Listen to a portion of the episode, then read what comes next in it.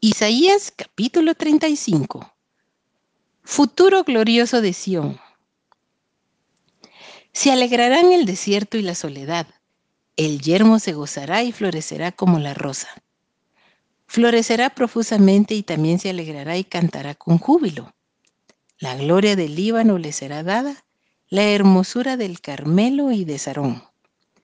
Ellos verán la gloria de Jehová, la hermosura del Dios nuestro. Fortaleced las manos cansadas, afirmad las rodillas endebles. Decida los de corazón apocado. Esforzaos, no temáis.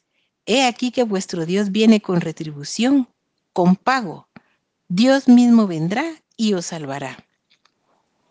Entonces los ojos de los ciegos serán abiertos y los oídos de los sordos se abrirán. Entonces el cojo saltará como un ciervo y cantará la lengua del mudo. Porque aguas serán cavadas en el desierto y torrentes en la soledad. El lugar seco se convertirá en estanque y el sequedal en manaderos de aguas. En la morada de chacales, en su guarida será lugar de cañas y de juncos.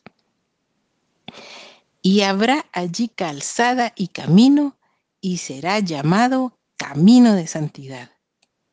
No pasará inmundo por él, sino que él mismo estará con ellos. El que anduviere en este camino, por torpe que sea, no se extraviará. No habrá allí león ni fiera subirá por él, ni allí se hallará para que caminen los redimidos.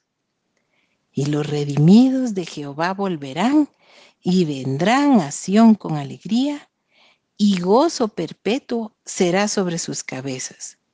Y tendrán gozo y alegría, y huirán la tristeza y el gemido.